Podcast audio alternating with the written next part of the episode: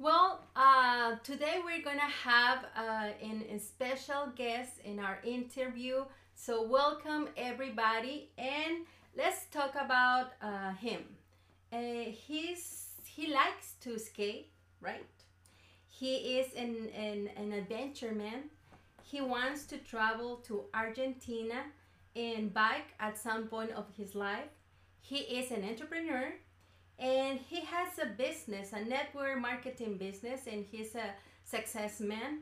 And well, let's welcome Ian Barrera. And hello, Ian. Hello. Well, thank you for inviting me to your uh, talk show, and, and hopefully I can give some info on myself. Yeah. Yeah.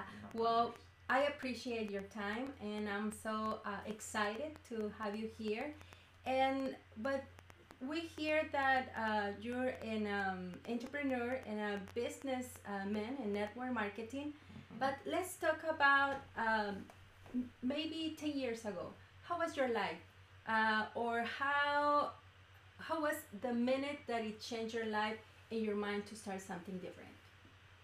Um, I think it was more desperation, and then more than um, having, uh, uh, like, your mind is not thinking, oh, I want to do something different. It's just more of a, of a, uh, uh, you're fed up with everything that's around you.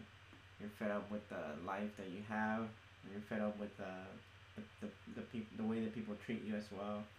And it seems like you're not you're- not doing something that you really want to do in life and it's more like desperation of doing something, um, uh, changing your lifestyle. That's pretty much what it is. And then you're not thinking of doing a business, or you're not thinking about doing uh, um, uh, some kind of a different activity. All you want to do is just not be there. And that's where I was at right before they showed me that I could accomplish more and, and being my own boss, basically. Yeah. But uh, we know that um, something in in that way um, change you. Maybe you see or watch some informations that Yeah, well, if I if you're asking that question, yeah. Um, since I like to travel, I, I, I in that in that summer, most you know young young people at that time, I was twenties, uh, my twenties, early twenties, and we decided to travel. You know, we went to uh, San Francisco with two of my other friends. Uh, they're also skaters, and one was an entrepreneur. He was selling skateboards online, and the other was more of um, it was a semi-pro skateboarder, and I was a technician. So we just decided to, to do a road trip to San Francisco from LA, and you know stop and anywhere we want to, and then you know just you know the adventure, and go to nightclubs, and you know in San Francisco. And on the way back, you know from what we did out there, we skated in San Francisco. We went to different places, and on the way back, um, uh, the entrepreneur person, uh, his name is Sai. And right now he's really into the whole um, you know um, political you know. But he, he we're, we're coming back and then he's like you gotta see this video that changed your life. And I was like he's gonna it's gonna change the way you think. But once you look at it you're not gonna come back. And then um, I was just you know the, just the way they promote it you want to see what it is. And I was like okay show me. And but it's pretty long and I'm like okay let's see what it is. And then I started l- looking at it and it was um, the Zeitgeist uh, and, that time you know YouTube was barely like um, getting really popular and they had a lot of documentaries and that, that was one of them the Zeitgeist I started watching how um, in in uh, well the, the document not everything well my beliefs not everything the documentary was uh, uh, showing was you know on point, but most of it was, and especially on the on the whole debt and working and and you uh, as long as you have money and working for it, you're always gonna be like slave to something, you know. And that caught my attention, and, and that's how I felt, and I was just like, I had that opened my eyes, that video, and in a certain way that I was, uh, you know, slaving myself the more debt that I was, or trying to search for other things, and in, in, you know in the in the banks or something like that, or you know, putting myself in debt f to get something, and I opened my eyes, and I realized that I was just working for that, and I needed to do something for for myself. The video doesn't tell you what to do; it just tells you that you gotta open your eyes, and um, and that's what caught my attention the way back. I showed uh, my siblings, you know, they were living with me at the time, and I and right away I was like, you gotta see this video, and and they were like, oh, what are we gonna do now? And you know, they were, but that's the video that actually opened my mind to to that I had to do something else, and I was searching, you know, we did different little um, uh, entrepreneur, you know, uh, small things that we did like sell shirts and stuff like that. That, that we, you know we try to do something else. We also did uh, some some um, house events uh, and venue events where we you know promote it online and you know do like a party kind of thing. And but that we were already trying to do something more. You know, we were our mind was to liberate the youth, the youth, you know, to do more in life and, and you know explain people that they, they can do more. Yeah. You said that you're uh, in what time you opened your eyes. So what about your changes? Maybe you change habits. Uh, not necessarily at that moment. No. I mean, it did open my mind, but you know, the habits is the, the hardest thing to change. Mm-hmm. So um, my mind was looking for something, but the but the idea of changing habits, it's like there was not something that was telling me you gotta change this habit, you gotta change that habit. It was just the info was there, but I wasn't, you know, like okay, what's next, you know. So my habits was the same, so nothing really changed into until I actually saw a different opportunity that actually, you know, had a system that educated me on that part, but my habits were the same. I was still a drinking party, you know, trying to get away from the whole job nine to five.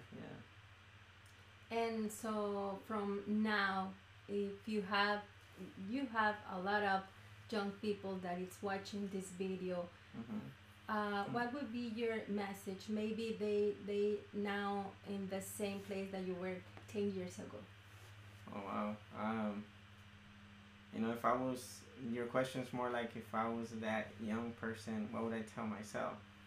And that's a really, um, I, I got, if, I mean, just let me think back how I was used to think.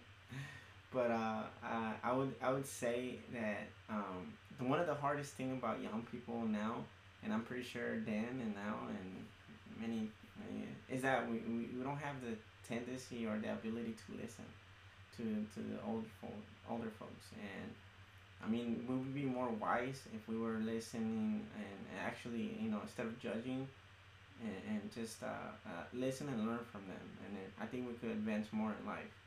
And I think that was my mistake too in that in that area and I would I would highly suggest that you know so not not everything that you hear it's true but you know you come to realize that principles and values they will never change. And if you listen to those kind of things from older folks i'm pretty sure like even money uh, uh, self-esteem and even uh, like uh, even marriage or having a boyfriend or girlfriend that would guide you in the right way but it's it's like you know having a, a mentor a guy that actually will take you there. And and that's pretty hard. That's one of the hardest things that most young people that they don't want to listen to something or they do listen but not apply to it. And i would tell myself hey george you know ian because i have three names but ian listen listen to to the to the people that are going to teach you how to make more money in life and i think that would be m- one of my things that i would it, is it, because that makes you believe more in yourself you know that makes doubt if you doubt on others you doubt in yourself and it's really hard for you to accomplish something because you're not listening to anyone. Thank you, Ian. So um, let's talk about your future. How do you see in five years from, from now yourself? Uh, right now, I'm in a situation where um, I'm doing a lot of changes in my in my life, but um, mm, I see myself uh, m- more of a traveling person. Uh, I want to get to know a little more places. That is my I love adventure. That's not. I don't think that's never gonna stop. I don't like to be in one place. I get, and I get very depressed on just when it comes to one place.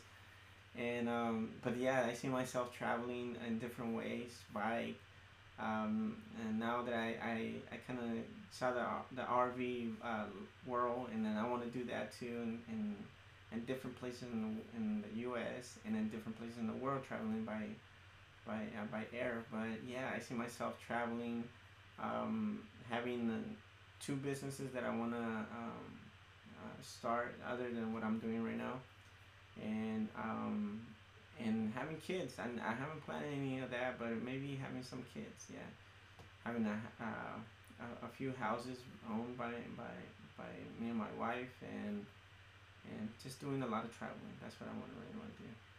Thank you, thank you, Ian. Thank you for your time, and we see you on next time in five years.